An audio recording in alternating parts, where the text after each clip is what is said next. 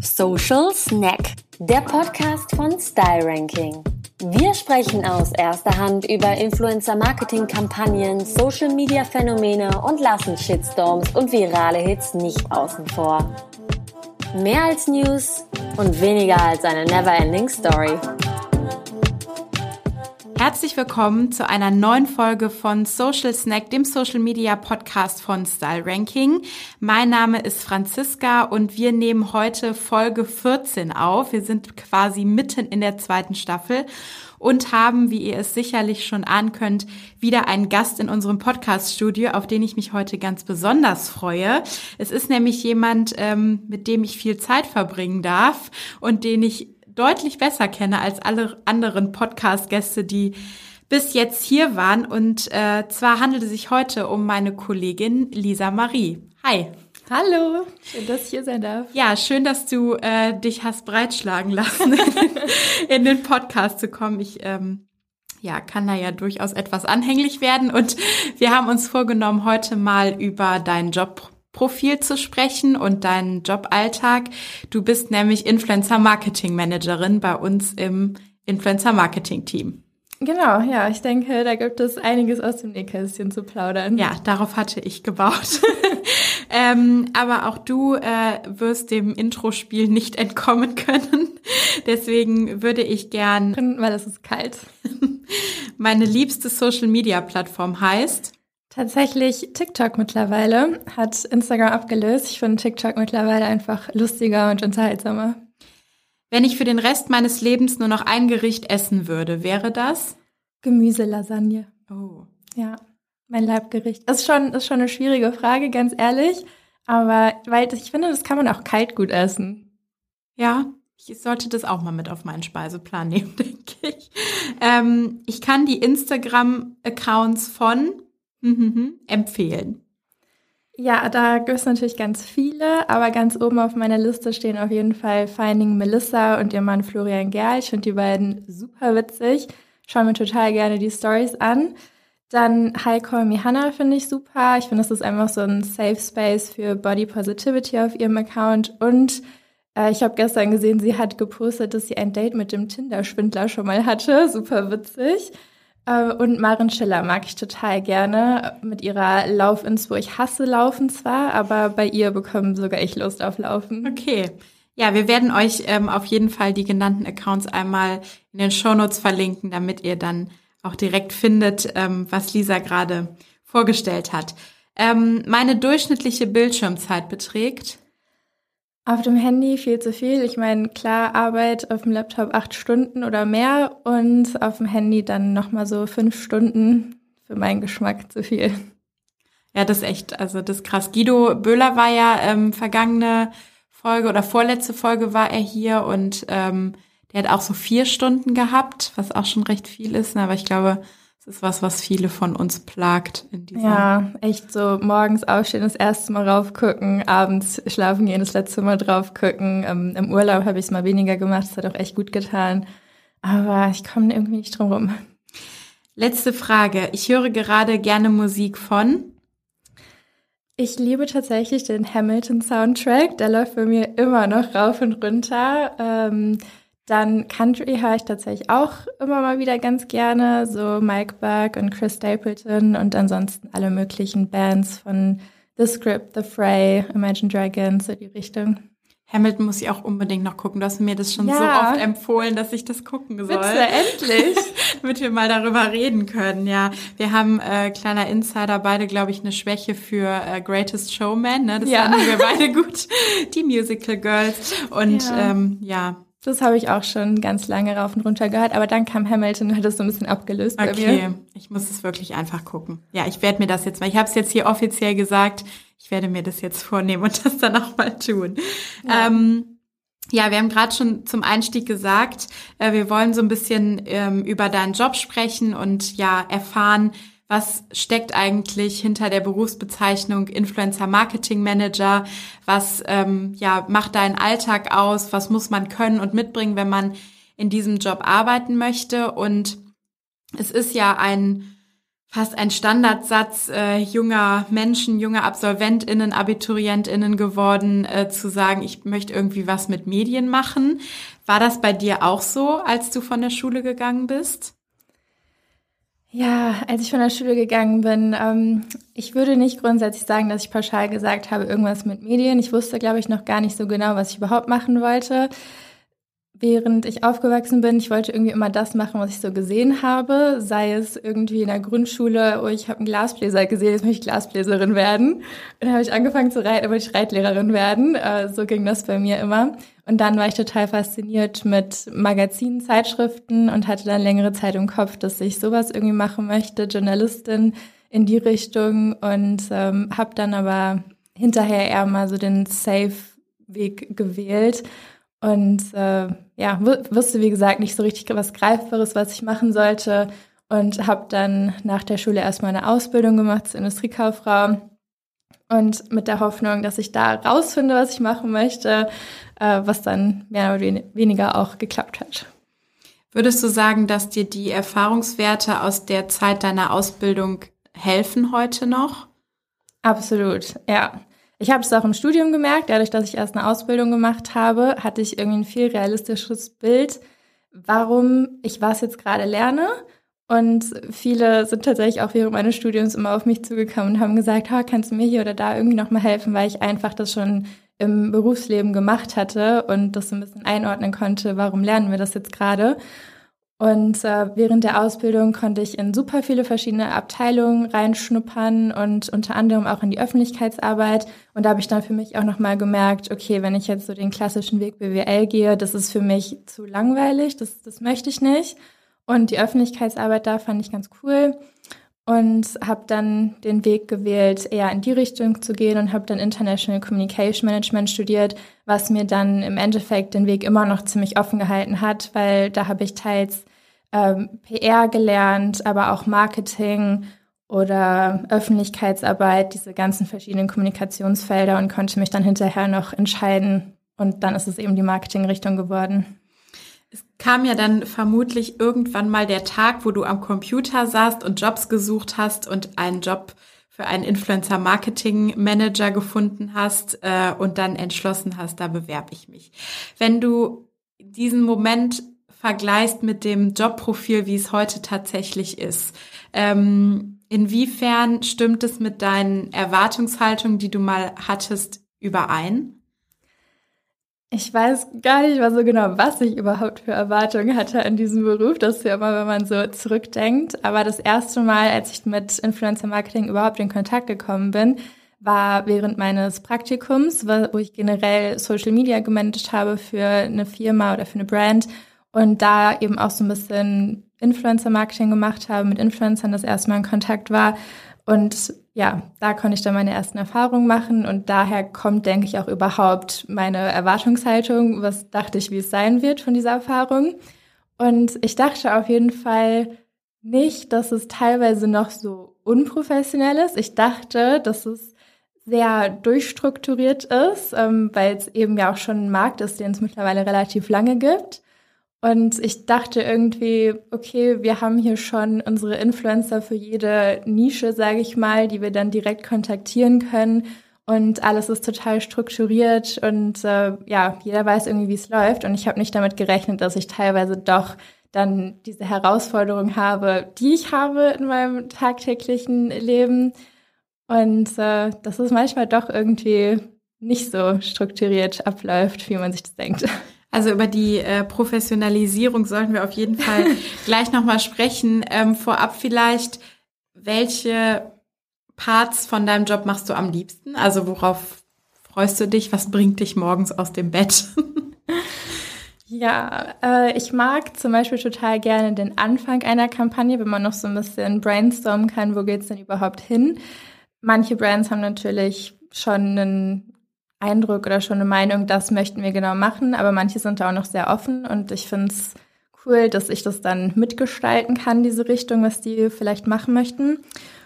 hinterher, wenn die Kampagne vorbei ist und wir dann über den Erfolg berichten können, das ist auch immer so ein Moment, auf den ich mich freue, weil dann die eigene Arbeit natürlich auch gewertschätzt wird und man sagen kann, was man wirklich erreicht hat und geschaffen hat in dieser Zeit. Und eine Sache, die ich noch total cool finde, ist, dass ich eben im Prinzip die Power habe, die InfluencerInnen vorzuschlagen und damit ja aktiv mitgestalten kann, die Richtung der Kampagne und zum Beispiel auch Diversität pushen kann. Ähm, und diese Aspekte, also im Endeffekt, ob der Kunde oder die Kundin dann meine Vorschläge annimmt, ist immer noch dahingestellt. Aber trotzdem, wenn ich nicht vorschlage, der wird auch nicht genommen für die Kampagne. Und das ist schon eine große Sache, die ich da mitgestalten kann. Mhm. Welche Kernkompetenzen brauchst du, um diese ganzen Facetten abdecken zu können? Also du hast jetzt schon ein bisschen so Kreativität angeteasert. Ähm, dann musst du ja auch unheimlich versiert sein und einen guten Marktüberblick haben. Was, was musst du noch alles können, um diese ganzen verschiedenen Bereiche auch ähm, ja professionell abdecken zu können? Ja, also Kreativität ist gut, aber ich denke, das ist so das i-Tüpfelchen schon fast. Also klar braucht man Kreativität, aber was ich persönlich noch viel wichtiger finde, ist, dass man da strukturiert rangeht, weil ich merke das selber, wenn ich ganz viele Kunden parallel betreue und super viele Kampagnen gleichzeitig habe. Ich muss irgendwie selbst organisiert sein, ansonsten verliere ich da sofort den Überblick mit so vielen InfluencerInnen und Kundinnen, mit denen ich da arbeite. Und ja, also strukturiertes, organisiertes Arbeiten, Time Management, damit man seine Deadlines einhalten kann. Und ganz wichtig finde ich die zwischenmenschliche Kommunikation, weil es einfach ein Beruf ist, wo du mit so vielen Menschen in Kontakt bist, bist sei es eben die Managements, die InfluencerInnen selbst, die Kundinnen. Ja, wenn man da nicht gut und deutlich kommuniziert, ist man verloren, sage ich mal. Äh, und von den Herausforderungen habe ich auch schon gesprochen. Lösungsorientiert sollte man auf jeden Fall sein. Okay. Ja, ich glaube, das sind äh, wichtige Punkte, so die vielleicht mit der Erwartungshaltung des einen oder anderen dann mal nicht übereinstimmen, dass halt eben nicht Kreativität und kennen irgendwie äh, die Postadressen von zehn InfluencerInnen auswendig, dass das eben nicht das Wichtigste ähm, an dem Job ist. Wir haben ja bei uns ähm, bei Style Ranking einen großen Fokus auch auf das Thema äh, Teamarbeit, Zusammenarbeit. Das ähm, ja, geht über verschiedene ähm, Kompetenzbereiche hinweg. Machen wir zum Beispiel Kreativ-Brainstormings, also da sind verschiedene Abteilungen dran beteiligt. Auch wenn wir Events planen, sind verschiedene Abteilungen involviert. Das ist ein großer Stell, hat einen großen Stellenwert bei uns. Was sind denn Eigenschaften an Kolleginnen, die du und ich sag extra Kollegin, weil wir außer Roland nur Ladies sind. Die Frauenpower. ähm, welche Eigenschaften schätzt du an, an deinen Kolleginnen besonders und was muss so ein Team Spirit und, und eine Zusammenarbeit auch haben, damit du eben diese Herausforderung, die du eben angesprochen hast, dann äh, erfüllen kannst? Ja, also an dieser Stelle muss ich einfach mal unser Team auch loben. Muss ich, muss ich einfach mal machen. Äh, ich mag meine Kolleginnen total gerne und schätze unglaublich das Zwischenmenschliche eben, dass man auch mal kurz irgendwie fünf Minuten sich gegenseitig aufregen kann und dann geht's wieder und dass man weiß, da hat immer jemand irgendwie ein offenes Ohr für dich und es ist immer Hilfsbereitschaft da, wenn ich ja bei einem Kunden, bei einer Kundin gerade nicht weiterkomme oder eben einer dieser Herausforderungen gerade gegenüberstehe, dann weiß ich, dass immer jemand mir unterstützend zur Seite steht und ich damit eben nicht alleine bin. Ich denke, das ist ganz, ganz wichtig, wenn man im Team arbeitet. Wir ergänzen uns super gut und grundsätzlich als Team, denke ich, muss man ja diese ganzen Sachen, die ich eben auch schon angesprochen habe, mitbringen für Influencer Marketing. Klar muss irgendwie Kreativität vorhanden sein. Struktur, lösungsorientiertes Arbeiten, vor allem Flexibilität. Ich glaube, das ist ganz, ganz wichtig im Influencer-Marketing auf allen Seiten, nicht nur auf unserer, dass man flexibel ist, ähm, weil es eben ja noch nicht so ganz äh, professionalisiert ist, dieser Markt. Und natürlich über Trends irgendwie informiert sein, um zu wissen, was ist gerade, was geht gerade ab im Influencer-Marketing, damit man eben auch ja die Kundinnen beraten kann. Du hast gerade gesagt, man muss einen Blick haben auf die Branche und wissen, was abgeht. Das ist ja, wenn ich jetzt mal aus, aus meiner beruflichen Erfahrung heraus spreche, etwas, das auch oft weit in den privaten Bereich eingreift. Ist es bei dir auch so? Also wie viel Zeit außerhalb äh, der Kernarbeitszeiten, nenne ich sie mal, verbringst du damit, auf dem neuesten Stand zu sein? Ja, wir haben ja eben schon über meine extrem hohe Bildschirmzeit gesprochen. Vorher muss ich ganz ehrlich sagen, bevor ich angefangen habe, als Influencer Marketing Managerin zu arbeiten, hatte ich so ganz ausgewählte InfluencerInnen, denen ich gefolgt habe die dann total in meiner Bubble waren. Und jetzt folge ich irgendwie jedem, mit dem wir arbeiten, mit dem wir vielleicht arbeiten werden, um einfach auf dem neuesten Stand zu bleiben, was gerade bei denen so los ist im Leben und an welcher Stelle wir da eben auch gut ansetzen können mit Kampagnen, weil das schon nötig ist, damit ich eben auch qualifiziert InfluencerInnen vorschlagen kann hinterher für Kampagnen.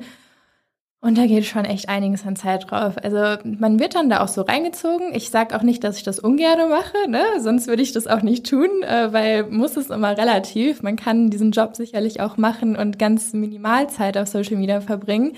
Aber ich möchte es ja auch gut machen.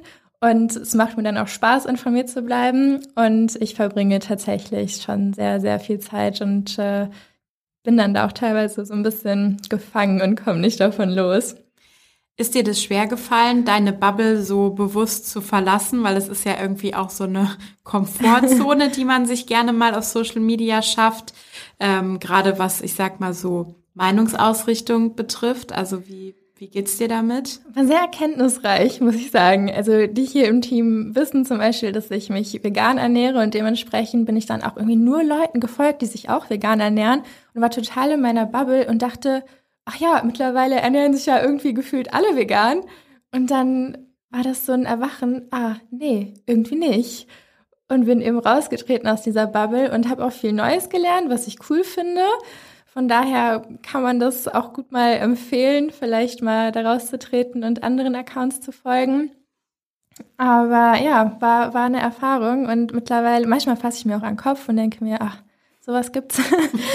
Aber äh, grundsätzlich, ja, war eine gute Erfahrung. Ich bereue es jetzt nicht, dass ich es getan habe. Man bekommt ein besseres Bild, glaube ich, von dem, was tatsächlich da draußen so los ist. Mhm.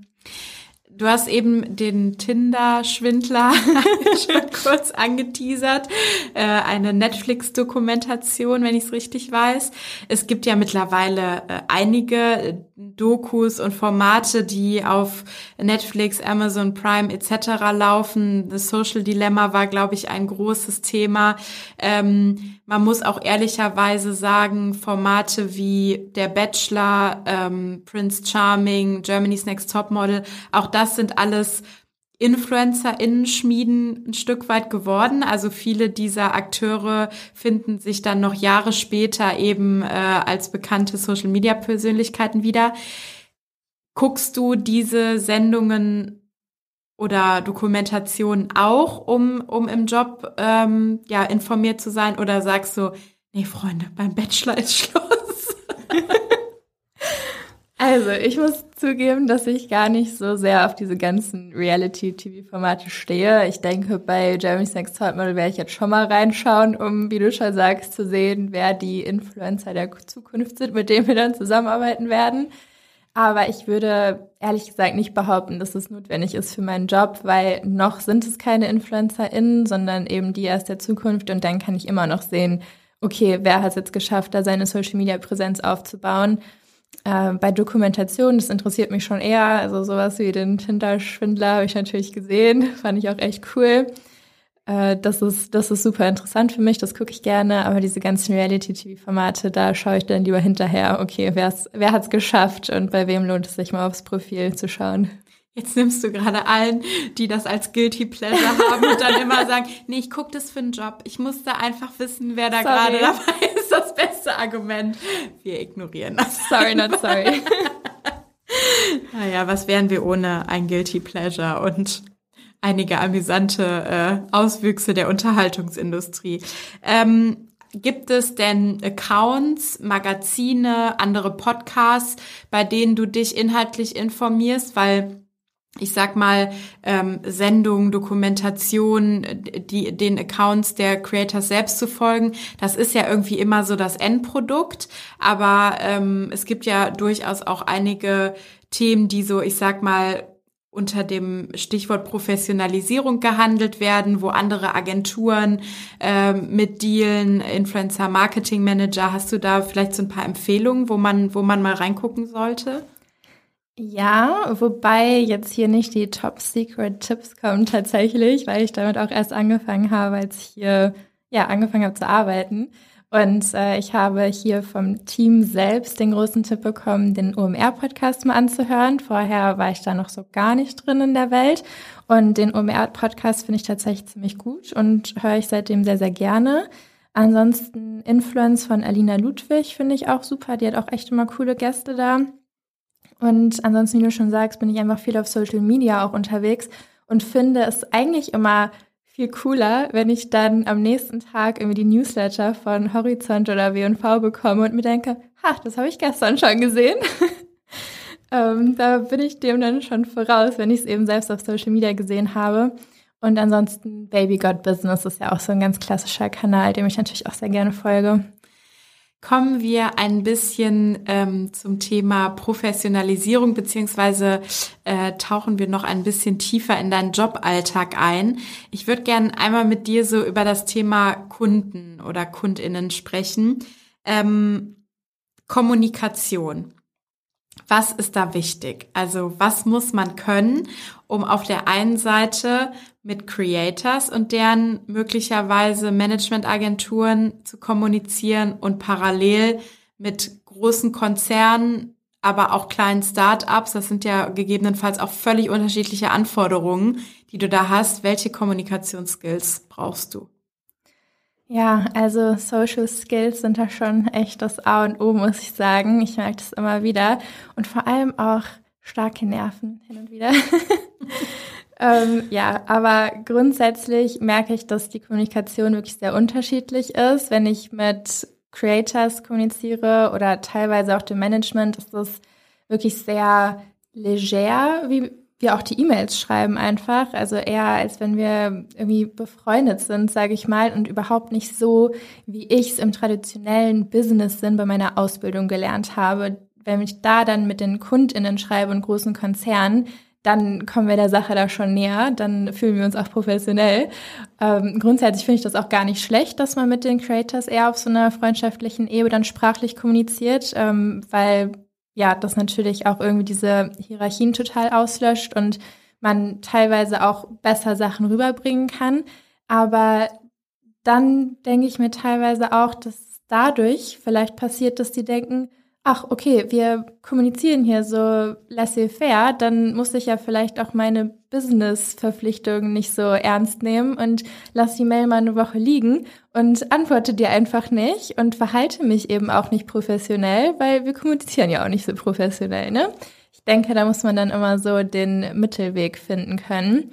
Und ja, ansonsten Social Skills auf jeden Fall, dass man weiß, was in welcher Situation angemessen ist und was mir immer hilft, dass ich wirklich versuche, so klar wie möglich zu kommunizieren, Erwartungsmanagement zu betreiben, dass man von Anfang an da immer reingeht und wirklich versucht klarzustellen, was erwarten wir hiervon, was erhoffen wir uns hiervon, was erwarten wir von dir, damit man hinterher nicht in die Situation kommt, oh, das war aber überhaupt nicht klar. Also ich versuche das immer ganz am Anfang direkt zu klären. Mhm.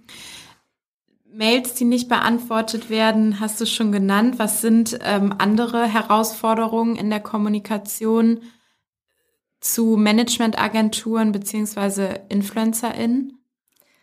Generell Unzuverlässigkeit ist leider echt etwas, womit ich mega zu kämpfen habe. Eben zum einen die Mails, die nicht beantwortet werden oder super lange Antwortwege, wo du dir denkst, das, ist, das macht man einfach nicht. So sag mir kurz, was ich wissen muss und dann können wir hier alle weitermachen. Äh, ansonsten auch, was unsere Verlässlichkeit angeht, irgendwelche Timings bei Freigaben, man trifft Abstimmung, man hat Deadlines. Und das macht meinen Beruf teilweise echt eine Herausforderung, weil ich gemerkt habe, damit ich einen guten Job machen kann, also das hängt massiv von anderen Menschen ab. Das ist ja immer so, wenn man einen Job hat, wo man mit vielen Menschen zusammenarbeitet. Also damit ich abliefern kann, muss ich mich einfach auf andere Menschen verlassen. Und das klappt manchmal leider nicht so, wie ich mir das vorstelle. Ja, deswegen eingehaltene Timings zum Beispiel oder ich mache mir vorher super viel Arbeit und erstelle ein Briefing mit allen wichtigen Infos. Wie gesagt, Erwartungsmanagement, hier das, das möchten wir von dieser Kooperation. Und diese Briefings habe ich teilweise das Gefühl, werden gar nicht gelesen. Das ist denen einfach egal, was ich da reingeschrieben habe, womit ich mir Arbeit gemacht habe. Und dann müssen wir hinterher ja einen Rework von der Story anfordern, zum Beispiel, wenn diese Briefings nicht eingehalten werden, was dann für alle Seiten nervig und unnötig ist und was man vermeiden könnte und meiner Meinung nach eben auch unprofessionell einfach ist.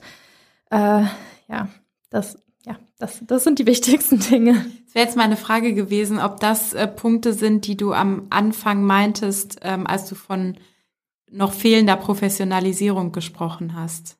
Absolut. Ja, das ist echt anstrengend.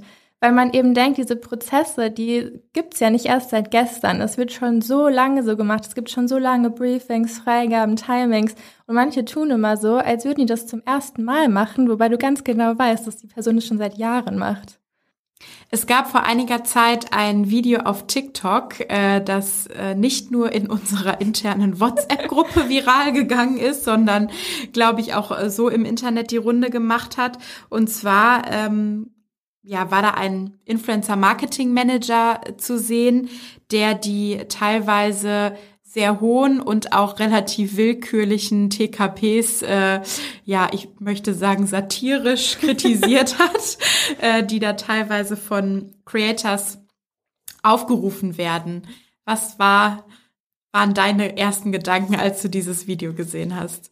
Ja, ich muss schon ein bisschen lachen, weil ich genau weiß, wovon du sprichst.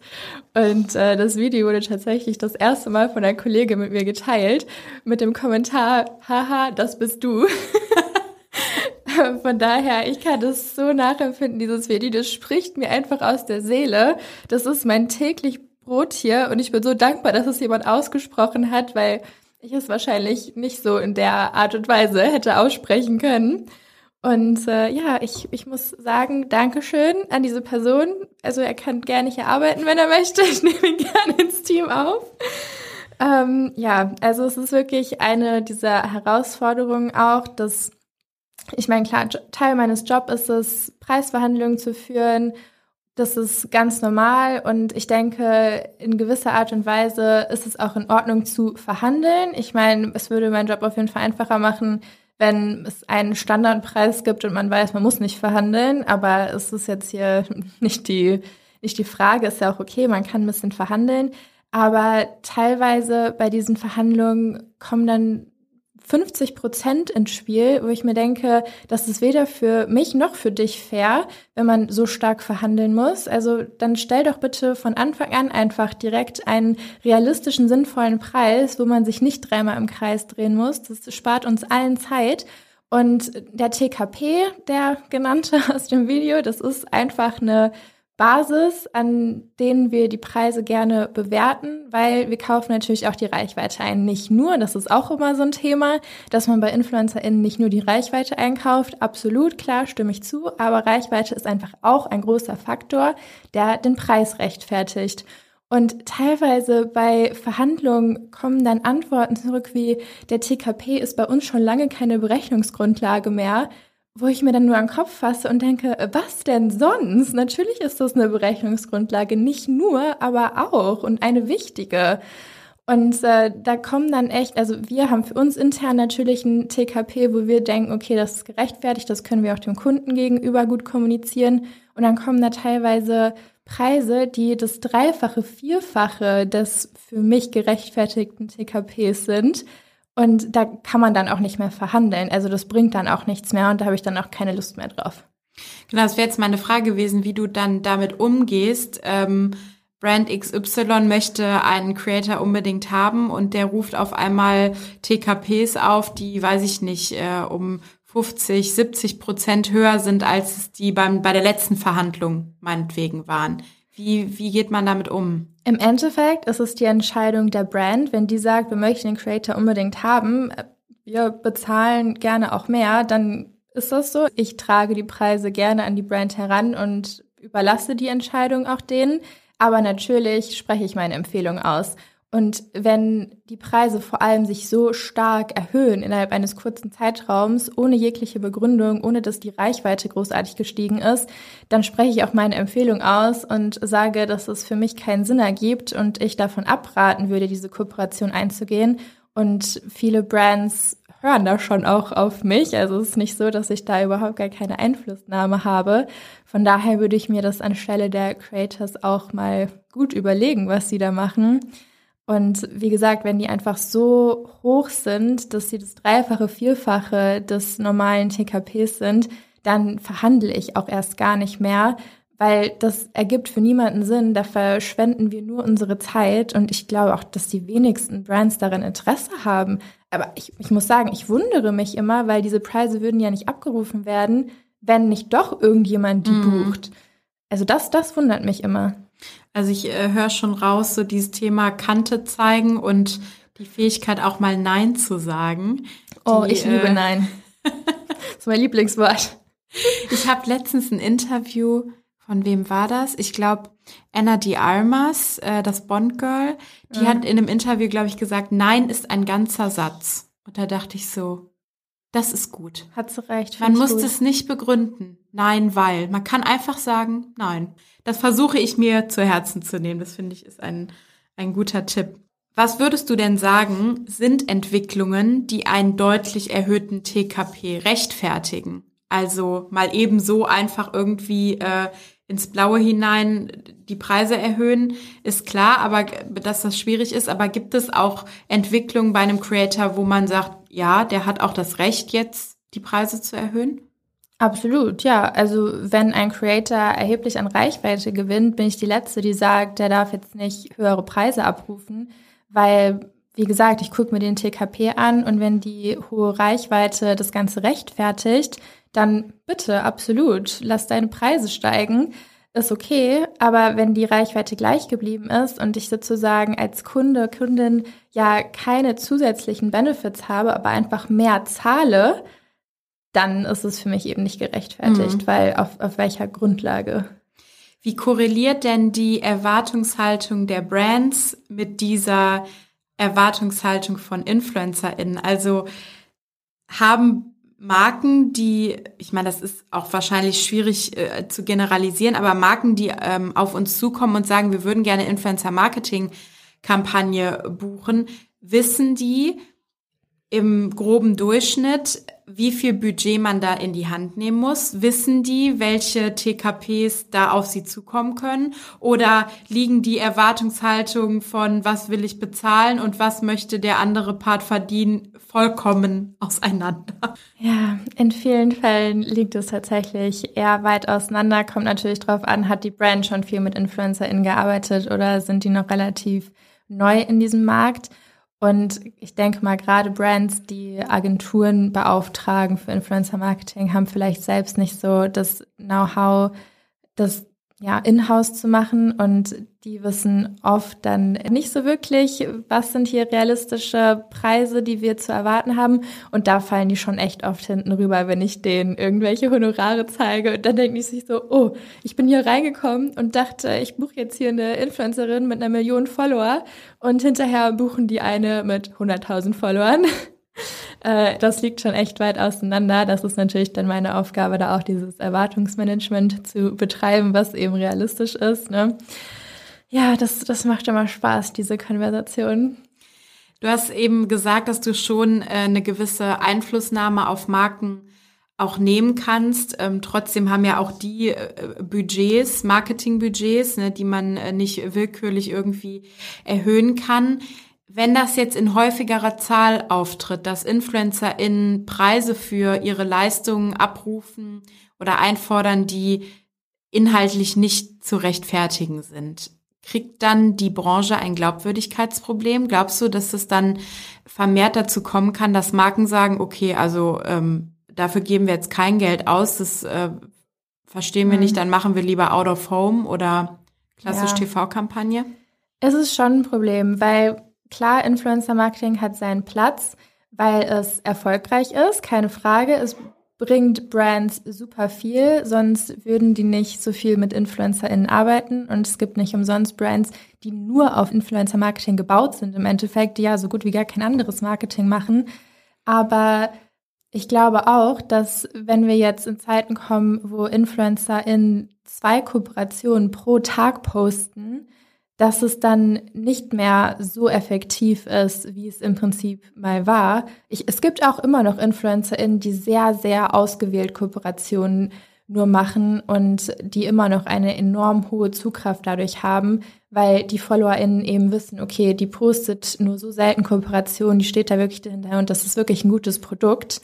Aber wenn ich auf einem Profil zweimal am Tag eine Kooperation sehe, dann skippe ich das auch irgendwann. Und das interessiert mich dann nicht mehr so. Und das, das verliert dann auch an Glaubwürdigkeit für mich und wahrscheinlich auch für viele andere Menschen.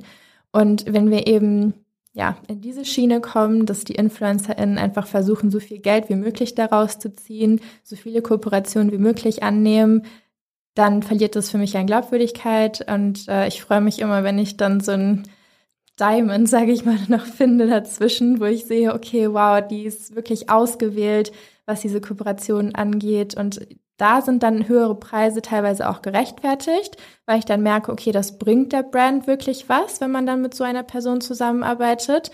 Und dann zahlen die auch gerne mal höhere Preise, aber eben nicht für jemanden, der zweimal am Tag eine Kooperation postet, mhm. die dann nicht mehr so viel Zugkraft hat. Das klingt für mich so ein bisschen danach, als gäbe es so zwei Strategien bei InfluencerInnen, was das Budget angeht. Einmal, ich habe jetzt gerade Erfolg und nehme alles mit, was ich kriegen kann und Gras jetzt hier richtig ab und andere, die vielleicht eher so eine langfristigere Strategie haben und sagen, na ja, ich möchte nicht in äh, zehn Monaten meine Relevanz verlieren, deswegen äh, wähle ich besser aus. Würdest du das so unterschreiben?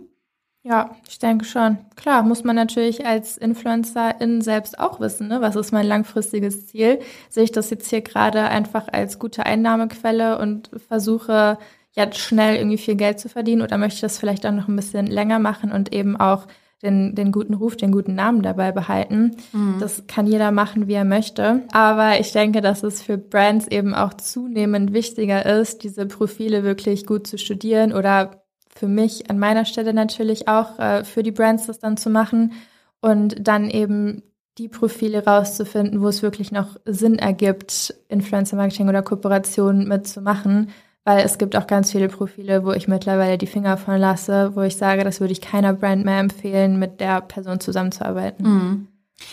Das Thema Diversity ist auch eins, du hast es eben schon angesprochen, was, äh, glaube ich, viele Akteure im Markt bewegt, was einen neuen Stellenwert, einen höheren Stellenwert bekommen hat. Jetzt müssen InfluencerInnen, die sich dazu entscheiden, ich sag mal, politische, gesellschaftliche, gesellschaftspolitische Themen aufzugreifen, die müssen was anderes leisten, als wenn ich nur Make-up zeige. Ich möchte das jetzt gar nicht äh, irgendwie äh, einer Bewertung unterziehen, aber ich glaube, der, der Hate, der da manchmal kommt, die äh, Anforderungen an das Community Management, die gestellt sind, wenn ich mich Themen wie Nachhaltigkeit, Female Empowerment, ähm, Antirassismus etc. widme, dann erfordert das ganz schön viel Zeit und Skills. Würdest du sagen, dass das ein Argument dafür wäre, höhere TKPs aufzurufen und zu sagen, passt mal auf, ich engagiere mich hier gesellschaftspolitisch, ich muss mich informieren, ich leite hier kostenlose Bildungsarbeit und wenn ich dann ausgewählt kooperiere, dann muss das entsprechend entlohnt werden, weil ihr von meinem Diversity-Image profitiert?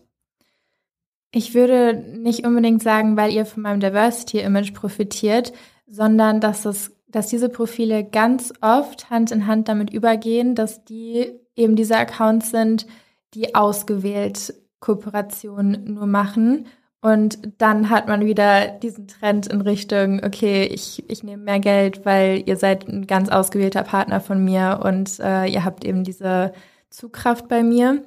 Und das müssen eben diese Accounts teilweise auch oft machen, weil die ihre Glaubwürdigkeit verlieren, wenn die sagen, okay, hier, ich bin jetzt ein ganz nachhaltiger Account, ich platziere mich in dieser Nische und ich nehme aber alle Kooperationen an. Das funktioniert ja nicht. Das heißt, wenn man sich in einer Nische positioniert, dann kannst du automatisch auch nur noch Kooperationen in dieser Nische durchführen und du musst viel, viel ausgewählter handeln. Und oft steckt aber auch wirklich eine sehr starke Community dahinter, die dem Account dann genau wegen diesen Inhalten folgt und die wissen, ich kann diesem Account vertrauen und wenn die etwas zeigt, dann ist es auch wirklich nachhaltig und dadurch rechtfertigt sich dann meiner Meinung nach wieder der höhere Preis.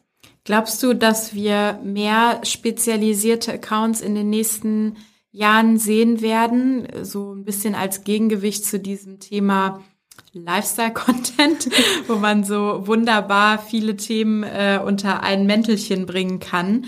Ähm, glaubst du, dass das so ein bisschen, also es wird es sicher ja. immer geben, aber dass das so ein bisschen der Hype davon vorüber ist auch? Also ich hoffe tatsächlich, dass es mehr in Richtung Nischen-InfluencerInnen geht und habe auch das Gefühl, dass es das tut, weil viel, viel mehr Menschen, glaube ich, lieber ausgewählten InfluencerInnen folgen, wo die merken, okay, die tun mir gut, diese Person, oder das ist, wie gesagt, so, so ein Safe Space, dieser Account, diesen Content konsumiere ich gerne, weil mittlerweile InfluencerInnen ja auch schon diesen schlechten Ruf in Anführungsstrichen haben, ähm, dass, dass viele sagen so, oh, ich, ich will gar nicht diesen ganzen Content von den InfluencerInnen konsumieren. Und ich glaube, dass ganz oft von diesen klassischen Lifestyle-Beauty-InfluencerInnen gesprochen wird und gar nicht von diesen SinfluencerInnen, in Anführungsstrichen. Äh, weil ich habe ja auch vorher gesagt, dass ich zum Beispiel nur denen aus meiner Bubble gefolgt bin und das war für mich überhaupt nicht belastend oder anstrengend oder irgendwas. Und äh, deswegen sind diese Accounts ja oft auch so erfolgreich und haben eine extrem hohe Engagement, weil da eben eine Community hintersteckt, die sich aktiv dafür entschieden hat, ich möchte dieser Person folgen, weil die meine Werte widerspiegelt und ich mich hier wohlfühle auf diesem Account. Äh, und ich denke, dass das eine ganz, ganz erfolgreiche ähm, Art und Weise ist, ein Influencer oder eine Influencerin zu sein und diesen Account zu betreiben. Und ich hoffe, dass es mehr in diese Richtung geht, weil meiner Meinung nach diese ganzen auch ohne Wertung wieder. Äh, es gibt auch ganz viele Lifestyle-Beauty-Influencer, die das ganz, ganz toll machen. Aber davon gibt es eben einfach mehr. Und ich glaube, du hast eine höhere Chance, erfolgreich zu werden, wenn du eben was hast, was dich ausmacht und was dich abgrenzt von dem Rest und wenn du dich selbst in so eine Nische sozusagen packst. Ich dachte, wir wären ein äh, ein Podcast, der heute ohne dieses Wort auskommt, aber ich glaube, wir müssen es sagen, es geht um Authentizität. immer. Im Influencer-Marketing geht es immer um Authentizität. geht einfach nicht ohne. Ähm, wie nimmst du denn dieses Thema seitens der Brands wahr? Also glaubst du, dass es auch für Brands attraktiver wird, mit nischigen InfluencerInnen zusammenzuarbeiten oder kann man das vielleicht gar nicht so pauschal sagen, weil es auch Brands gibt, die total von diesen Leuten profitieren, die in ganz vielen Feldern äh, gut sind und so einen ganz breit gefächerten Content streuen? Grundsätzlich würde ich gerne pauschal Ja sagen, aber es kommt natürlich aufs Produkt und auf die Brand an. Ich meine, ich weiß jetzt, dass ich zum Beispiel gerade ganz viele Kundinnen habe, die sich gerne in Nischen platzieren, weil das Produkt es aber auch einfach hergibt wenn du ein nachhaltiges Produkt hast, dann musst du dich in dieser Nische platzieren, weil ansonsten verlierst du auch ganz schnell den Ruf als nachhaltiges Produkt, wenn du dich bei jeder Lifestyle-Influencerin platzierst. Ähm, ja, dann, dann wirst du eben nicht mehr als nachhaltiges Produkt wahrgenommen. Es gibt wahrscheinlich auch immer mehr diese Art Produkte, von daher würde ich gerne pauschal Ja sagen. Aber es gibt natürlich auch Brands, die von jedem, von jeder gerne konsumiert werden möchten und die eben in keine Nische fallen. Und die bedienen sich auch gerne immer noch jeglichen Accounts, was auch vollkommen okay und vollkommen passend für diese Produkte ist. Aber jeder muss eben das Passende für sich finden, um Influencer Marketing auch sinnvoll zu gestalten. Und gerade diese Nischen-Influencer und InfluencerInnen werden gerne gesehen, weil die eben diese hohe Engagement haben und du da viel besser abstimmen kannst. Das sind äh, FollowerInnen, die die gleichen Werte teilen und äh, ja, da kannst du eben super dann deine Kundinnen erreichen. Wenn du einen Blick in die Zukunft wagst, was denkst du, werden relevante Herausforderungen vielleicht in diesem Jahr, in den kommenden Monaten werden? Also ich denke, dass die Preise noch weiter steigen werden, noch sehr viel weiter steigen werden. Ich höre teilweise Aussagen, wo es dann heißt, ach so, nee, das Timing ist ja erst im nächsten Quartal, dann hauen wir aber da nochmal 1000 Euro drauf, wo ich mir denke, mit welcher Rechtfertigung denn? Also das Thema wird uns wohl noch eine Weile begleiten, die Preissteigerung. Ansonsten denke ich, dass es auch weiterhin tatsächlich so sein wird, dass ja ganz, ganz viele Brands mittlerweile Influencer-Marketing machen möchten, zu Recht. Und äh, da sind wir mittlerweile schon in der Situation, dass die InfluencerInnen die Überhand haben und sich wirklich auswählen können, mit wem möchten wir denn zusammenarbeiten und die Brands schon fast bitte, bitte sagen müssen, weil die InfluencerInnen nämlich so, so viele Anfragen bekommen, was ja eigentlich eine verrückte Welt ist, weil man sich denkt, wir wollen dir Geld geben, so warum müssen wir jetzt bitte, bitte sagen? Äh, und ich denke, dass es auch weiterhin in diese Richtung gehen wird und dass deswegen ja auch diese hohen Preise aufgerufen werden, weil sie merken, wir, wir können's. Nur irgendwann wird dann vielleicht auch dieser Turning Point wahrscheinlich kommen, wo das sich dann nicht mehr rentiert für die Brands, weil du kannst nicht maßlos das Budget erheben und es kommt nicht mehr bei rum für die Brands. So irgendwann muss es einen Turning Point geben, wo es sich einfach nicht mehr rentiert für die Brands. Und ich bin mal gespannt, wann das kommt, ob das äh, ja irgendwo in naher Zukunft ist oder wie sich das entwickelt weil ich kann mir nicht vorstellen, dass das noch lange so gut geht und also das rentiert sich halt einfach nicht mehr irgendwann. Ja, das lässt mich total an, an dieses Thema der Machtverschiebung im Prinzip denken. Ne? Also was du gerade gesagt hast, auch das äh, früher war das ja genau umgekehrt. Da haben äh, Influencer in die Brands angeschrieben und gesagt, hallo, wollt ihr mal mit mir kooperieren? Ich mache coolen Content. Und heute, ähm, ja, können sich die InfluencerInnen, wenn sie einen guten Job machen ne, und äh, wenn sie zu den zu denen gehören, die da wirklich äh, ja großes Potenzial haben, eigentlich ihre Kooperationspartner ganz frei aussuchen und haben natürlich damit einen Machtanspruch äh, auch und eine, auch eine reelle Marktmacht die äh, früher genau auf der umgekehrten Seite irgendwie gewesen ist. Das ist schon. Absolut, ja. Ist ja auch gut, dass die InfluencerInnen mittlerweile ihren Wert kennen. Und ich bin auch die Letzte, die sagt, ihr sollt nicht ausreichend honoriert werden für eure Arbeit, weil man muss ganz klar sagen, das ist kein Job für jedermann. Also ich würde es, glaube ich, nicht machen wollen. Denn 24-7 irgendwie Content produzieren und da steckt ja richtig viel Arbeit hinter, mhm. was viele ja auch nicht sehen. Und allein die ganze Arbeit, die du gemacht hast, bis du in der Position bist, dafür honoriert zu werden, das muss man ja auch mal bedenken. Also deswegen ist es absolut gerechtfertigt, dass die InfluencerInnen mittlerweile ihren Wert kennen. Aber es ist halt die Frage, wann, wann hört man auf, ne? Weil es muss eben für alle Seiten auch irgendwie rentabel sein. Wenn wir jetzt nochmal zum Anfang zurückgehen und diesen Begriff der Professionalisierung ähm, nochmal aufgreifen, an welchen Stellen würdest du dir jetzt dann konkret eine Professionalisierung wünschen? Also wie müsste das in der Umsetzung aussehen, damit du, wenn wir in einem Jahr uns nochmal hier hinsetzt, sagen kannst, ja, die Branche hat sich weiter professionalisiert?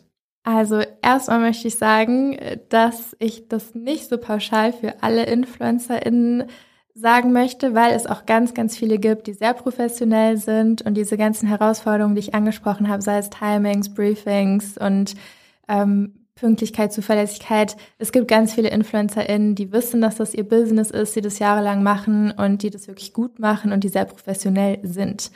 Das nur einmal dahingestellt, weil ich hier nicht die ganze Branche irgendwie runterziehen möchte. Aber es gibt natürlich auch relativ viele, die das vielleicht noch nicht so lange machen. Also das auch nicht nur auf die Neuen bezogen, aber trotzdem, wenn man 17 Jahre alt ist, dann kann man auch irgendwie nicht von der Person verlangen, dass sie super professionell ist. Als ich 17 war, war ich in der Schule, habe gerade Abi gemacht. Da hatte ich auch noch keine Ahnung, wie man professionell irgendwelche E-Mails schreibt. Deswegen, denk, das denke ich mir halt auch immer, dass man das so ein bisschen in Schutz nehmen muss, wobei das dann auch die Aufgabe des Managements ja eigentlich ist, denen da so ein bisschen unter die Arme zu greifen und dafür zu sorgen, dass die pünktlich ihren Content abliefern, dass die ihr Briefing richtig umsetzen. Und da würde ich dann ja eher mich so ein bisschen auf das Management tatsächlich beziehen. Und ich würde mir einfach wünschen, zum einen, wir hatten das Thema jetzt schon ein bisschen öfter, was Preisverhandlungen angeht, dass man von Anfang an einen realistischen Preis nennt und sich da nicht dreimal im Kreis drehen muss. Und äh, dann, es ist schon so oft vorgekommen, dass ich gesagt habe, okay, wir haben aber nur so und so viel Budget oder so viel sehe ich gerechtfertigt. und dann kommt erst ein Nein zurück und dann, ach, aber wie viel habt ihr denn? Vielleicht können wir ja doch noch was zusammen machen. Wo ich mir so denke, sag einfach von Anfang an einen realistischen Preis, dann können wir uns diesen Tanz hier sparen und schneller was zusammen umsetzen. Also ja, Preisgestaltung äh, ist auf jeden Fall noch nicht an dem professionellen Level, was ich mir wünschen würde. Dann einfach dieses ganze, die ganze Struktur an sich, dass man sich darauf verlassen kann, auf die InfluencerInnen, dass sie das Briefing umsetzen. Und ja, es ist, es ist echt schwer, das so allgemein zu sagen, weil ich hier niemandem Unrecht tun möchte. Aber ich denke, die, die angesprochen sind, die werden es schon wissen. Äh, ich, ich möchte hier auch gar nicht zu konkrete Beispiele nennen, weil ich hier echt teilweise schon Sache erlebt habe. Aber ja, also die ganze Struktur des Miteinander umgehen, dass man sich auf aufeinander verlassen kann, die Preisgestaltung, die ganzen Punkte, denke ich, sollten doch noch professioneller werden. Okay. Ja, ich glaube, das ist ähm, am Ende auch ganz normal, dass man natürlich gedanklich oft einen Fokus auf die Sachen hat, wo man noch Schräubchen drehen kann. Und ähm, ja, ja. was gut läuft, läuft halt gut. Da muss man nicht mehr zu sagen. Absolut, und, ja. Äh, was nicht so gut läuft, äh, ist natürlich wichtig, das auch zu analysieren, woher das kommt, damit man dann eben an den entsprechenden Stellen auch ja dann eben ein bisschen schrauben kann, so dass sich Dinge verbessern und verändern. Zum Abschluss müssen wir auf jeden Fall noch über ein Thema reden was uns beide auch ein bisschen verbindet. Du weißt, worauf Nein. ich hinaus möchte. Haben es nicht ohne geschafft. Ich kann dir das nicht ersparen im Podcast. Äh, ich sag nur ein Wort. Aufzug. Hm, was könnte das ja, bedeuten? Man muss wissen, ähm, Lisa, du hast mich eigentlich ein bisschen angesteckt mit dem Fangirling. Du warst die Erste, die hier mit den Elevator Boys um die Ecke kam. Ich bin kein Fangirl, das möchte ich aber klarstellen hier. Das lassen wir so stehen. Ja. Du warst die Erste, die damit ankam und seitdem du mir davon erzählt hast, tauchen die natürlich auch in meinem äh, TikTok-Feed ständig auf. Ich weiß gar nicht warum. Also wie gesagt, der Algorithmus bei TikTok funktioniert ziemlich gut. Ja, ich habe heute Mittag schon erzählt, dass mir auf einmal so Schlager-TikToks äh, irgendwie in den Feeds leiden, wo ich wirklich nicht weiß, wo die herkommen. Das hat mit den Elevator Boys gar nichts mehr zu tun. Aber ähm, ja, worauf ich eigentlich hinaus wollte, war TikTok. Ähm, Glaubst du, dass diese ganzen Debatten, die wir um Preise und Engagement Rates und TKPs und so führen, das ist ja alles noch sehr zentriert auf Instagram, ne? Glaubst du, dass TikTok da eine gute Chance hat und dass Creators, die auf TikTok unterwegs sind, jetzt auch einen guten Moment haben zu zeigen, ah, wir können hier eine echte Alternative bieten und die Debatten, die ihr vielleicht über Instagram führt, die könnt ihr euch hier sparen? Ja, ich weiß nicht, ob wir uns die Debatten bei Instagram sparen können, aber TikTok hat auf jeden Fall eine, eine hohe Chance, da jetzt auch ähm, einen großen Stellenwert zu haben, beziehungsweise haben sie auch schon, wenn wir mal ganz ehrlich sind. Also es gibt mit Sicherheit immer noch mehr Brands, die auf Instagram nur Kooperationen machen möchten, aber es gibt mittlerweile auch schon so viele Brands, die sich TikTok zu Nutzen machen. Und vor denen, gerade am Anfang, habe ich echt einen Hut gezogen, weil ich mir dachte, okay, krass, ihr nehmt jetzt hier die ganze Engagement mit. Es gibt bisher noch viel weniger äh, Werbung, Kooperation auf TikTok als auf Instagram. Das heißt, die, die ja vor einem Jahr im Prinzip schon Kooperationen auf TikTok gemacht haben, die haben sich das echt zu Nutzen machen können und es, es wird immer mehr kommen, es wird immer mehr auch auf TikTok Werbung geben, aber die, die es jetzt eben noch nutzen, wo es noch nicht so krass ist wie auf Instagram, die werden da jetzt richtig von profitieren können. Es ist momentan noch günstiger als Instagram, äh, gerade auch auf die TKP-Preise bezogen. Es gibt weniger Werbung momentan, die Engagement ist höher als auf Instagram, generell gesprochen. Also für mich hat es ein Riesenpotenzial und ich würde vielen Brands empfehlen, da auf jeden Fall mal auszuprobieren, was die für sich da erreichen können. Merkst du in den Anfragen, die von KundInnen kommen, dass da TikTok auch häufiger eine Rolle spielt? Ja, also wir haben es jetzt schon ein paar Mal gemacht. Äh, ich schlage es gerne auch immer aktiv vor und versuche immer mehr Brands in die Richtung zu lenken. Viele trauen sich da noch nicht so richtig dran. Aber es wird auf jeden Fall mehr, ja, und immer mehr Brands ziehen es auf jeden Fall auch in Betracht. Du hast am, ganz am Anfang gesagt, dass du äh, persönlich auch äh, TikTok äh, gerne konsumierst und das eine deiner ähm, Lieblingsplattformen ist. Zum Abschluss, was was magst du an der Plattform so und ähm, wa was für ein Content außer den Elevator Boys konsumierst du da? Wer ist das? ich weiß auch nicht, wer das ist. ähm, ja, also ich finde TikTok tatsächlich ganz cool, weil der Algorithmus überraschend oder erschreckend gut funktioniert. Das ist echt krass. Äh, ich bin da immer mal wieder in so verschiedenen Phasen. Im Moment konsumiere ich super viele, viele witzige Videos, einfach was so Hunde, Katzen, Tiere allgemein angeht. Das ist gerade so mein Algorithmus. Super viele witzige Tiervideos. Äh, diese ganzen Tänze, da bin ich eher nicht so. Ich hatte auch eine Zeit lang, wo ich richtig viele DIY-Videos hatte. Oder ich bin auch schon auf BookTok gelandet. Äh, ich habe jetzt auch meine Liebe zum Lesen dadurch auch wieder aufgegriffen und seitdem echt wieder viel angefangen zu lesen. Also ich finde einfach, dass man da oft coole Inspirationen bekommt und einfach gute Laune. Also Instagram ist für mich immer eher so irgendwelche Profile stalken oder Menschen im täglichen Leben beobachten, was klar interessant ist, aber auch einem nicht immer so gut tut, wenn man das so vor die Nase geführt bekommt.